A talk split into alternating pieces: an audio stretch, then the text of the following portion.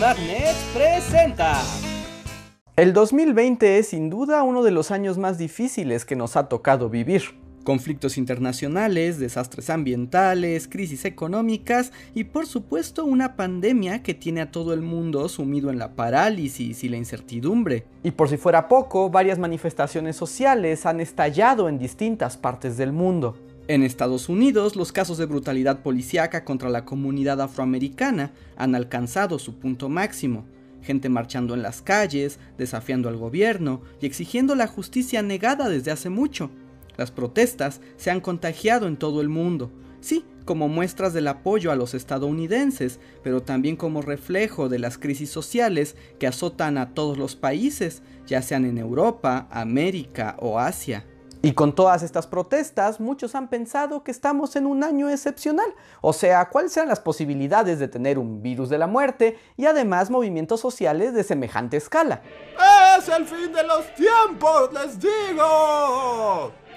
Bueno, la verdad es que las posibilidades de que esto ocurriera eran muy altas. Tendrás que esperar un poco más para el apocalipsis, amigo. Ash, me choca esperar.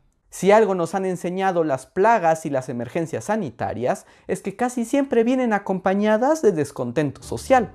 Si lo piensan, es un asunto enteramente lógico. Una epidemia representa una amenaza externa y natural, muchas veces incontrolable vidas se pierden y con ellas se altera el orden social que existe. La vulnerabilidad de distintos grupos hace más evidente las desigualdades y las fallas y contradicciones del sistema. No es que los problemas no estuvieran antes ahí, más bien la epidemia los vuelve más apremiantes porque literalmente millones de vidas están en riesgo. Nuestro objetivo es el despertar social. Tal vez no sean tan malos estos muchachillos. Eh, enfermarlos a todos. Sobre todo enfermarlos. Eh, bueno, este sí es malo. Y así como hoy hay grandes movilizaciones en plena pandemia, algo muy parecido ocurrió en 1381. Así que traigan los tambores y las flautitas, porque es tiempo de historia medieval. El siglo XIV fue muy difícil para Europa. La peste bubónica ya se había extendido por todos lados y terminaría por cobrarse la vida de 25 millones de personas. En Inglaterra, la situación era crítica era común encontrar desiertos los poblados y llenos los cementerios, y no muy diferente de hoy, aquello, además de triste, se convirtió en un problema económico. ¿Alguien quiere pensar en la economía?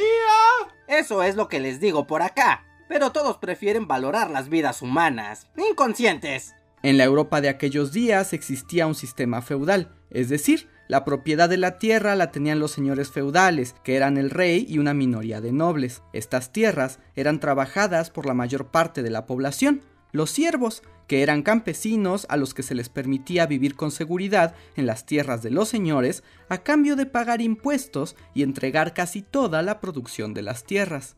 No es un trato justo, pero es lo que hay. Este sistema funcionó durante años, pero después de la peste, la población de siervos se redujo muchísimo. Miles de campesinos habían muerto y ya no había nadie para trabajar las tierras, y eso, como es de esperarse, no tenía muy contentos a los señores feudales. No nos tiene muy contentos. Los pocos siervos que quedaban debían trabajar el doble para alcanzar las cuotas, y poco a poco se dieron cuenta de que su trabajo valía cada vez más. Algunos incluso dejaron su trabajo de siervos para buscar oportunidades en el comercio y la manufactura, y los que se quedaron pidieron al rey que se les redujeran los impuestos y se aumentara su ganancia por trabajar.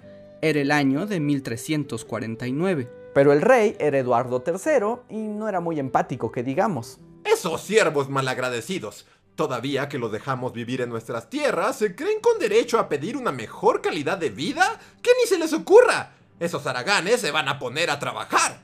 Eduardo III mantuvo las cuotas a como eran antes de la plaga, y además mandó encarcelar a cualquier siervo que no pagara sus impuestos o que dejara el trabajo sin permiso. Su política fue muy dura y se aseguró de que los nobles siguieran recibiendo sus recursos aun si debían explotar aún más a los campesinos.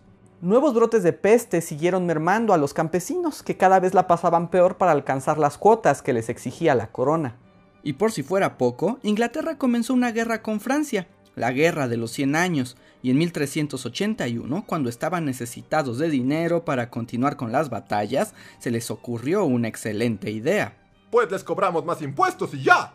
La situación se volvió insostenible para muchos siervos. La plaga los afectaba más que a nadie. Los señores feudales les hacían trabajar el doble y sin descanso en tiempos de crisis, y además les pedían un impuesto nuevo que no podían pagar. Así que el descontento se convirtió en protesta. En mayo de ese mismo año, cuando un oficial real fue a cobrar los impuestos a las provincias sureñas de Essex, lo que encontró fue un pueblo enfurecido que se negó a pagar y se levantó en armas. ¡Abajo los nobles! ¡Queremos justicia! Esto se va a poner feo. La rebelión comenzó en el sur de Inglaterra, pero se fue extendiendo rápidamente a otras regiones. Los campesinos se organizaron y marcharon a Londres, la capital, para exigir un trato mucho más justo. El movimiento tuvo dos líderes, Watt Tyler, un antiguo arquero y soldado que decidió luchar contra los ricos en beneficio de los pobres, mm, como que esa historia me resulta familiar, y John Ball, un sacerdote que fue excomulgado por la iglesia por sus discursos incendiarios en los que llamaba a la abolición del sistema de clases. Otro sujeto agradable. Ball también era mal visto por querer traducir la Biblia al inglés, un asunto muy peligroso del que tenemos todo un video en las etiquetas de acá arriba. Los seguidores de Tyler avanzaron con firmeza. En su camino destruyeron algunas prisiones y tomaron la ciudad de Canterbury. Ah, y también asesinaron al duque de Lancaster. Ya en la capital, incluso invadieron y quemaron la Torre de Londres. ¡Ay, no! ¡Cuánta violencia! Entendemos su enojo, pero así no podemos escucharlos. O sea, sí, el duque era un maldito, pero tampoco había que pasarse. ¿Y las prisiones? ¿Qué les hicieron a ustedes las prisiones? Solo son un símbolo del sistema que los oprime y reduce sus posibilidades de felicidad y desarrollo. Pero los edificios estaban bonitos. Así no, campesinos muertos de hambre. Así no. Algunas cosas nunca cambian. Asustados por la insurrección, el rey concedió una audiencia a los rebeldes el 14 de junio de 1381. Se trataba de Ricardo II, el nuevo rey que apenas tenía 14 años de edad. Tal vez un rey más joven pudiera ser más empático. En la reunión, el rey prometió liberar a los rebeldes de la servidumbre, les garantizó tierras baratas y la libertad para producir y comerciar. Al parecer, la primera revuelta popular de Inglaterra fue un éxito y todos lograron lo que querían. ¿O no? ¡Duda! Al día siguiente, los rebeldes se reunieron una vez más con el rey para discutir los términos de los arreglos, pero no encontraron al monarca, sino a los militares de la corona. Se suponía que solo esperaban, y aunque no conocemos los detalles, sabemos que se desató una pelea y Watt Tyler fue asesinado y los rebeldes huyeron por su vida. ¿Fue un pleito desafortunado o una boda roja al estilo Game of Thrones? Bueno, nosotros no lo sabemos, pero ustedes pongan sus opiniones en los comentarios. Sin su líder militar, los rebeldes fueron aplastados por las fuerzas del rey, quien al día siguiente anuló frente al Parlamento todas las promesas que había hecho a los campesinos y juró que se les perseguiría hasta darles muerte. Mm, bueno, mm, no siempre se puede confiar en la juventud. John Ball también fue apresado y condenado, la rebelión acallada y la brecha de injusticia entre los siervos y los señores prevaleció. La peste también continuó, y aunque la corona decidió no subir más los impuestos, la situación quedaría prácticamente igual durante toda la Edad Media. Sí, mm, qué difícil es esto cuando las historias no tienen moraleja. Esta revuelta no terminó bien, pero nos ilustra que durante las grandes emergencias, como una pandemia, se ven con mayor claridad los problemas sociales que azotan nuestros tiempos y la necesidad por igualdad y justicia que busca siempre el ser humano.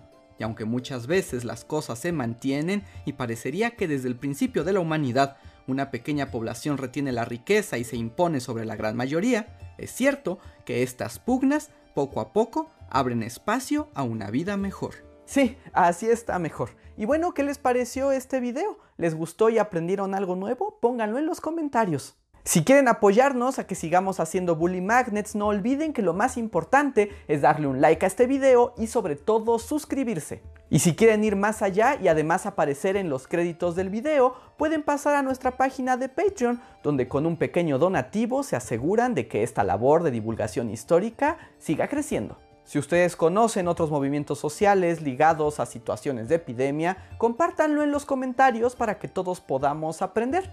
Yo soy Andrés y nos vemos para la próxima.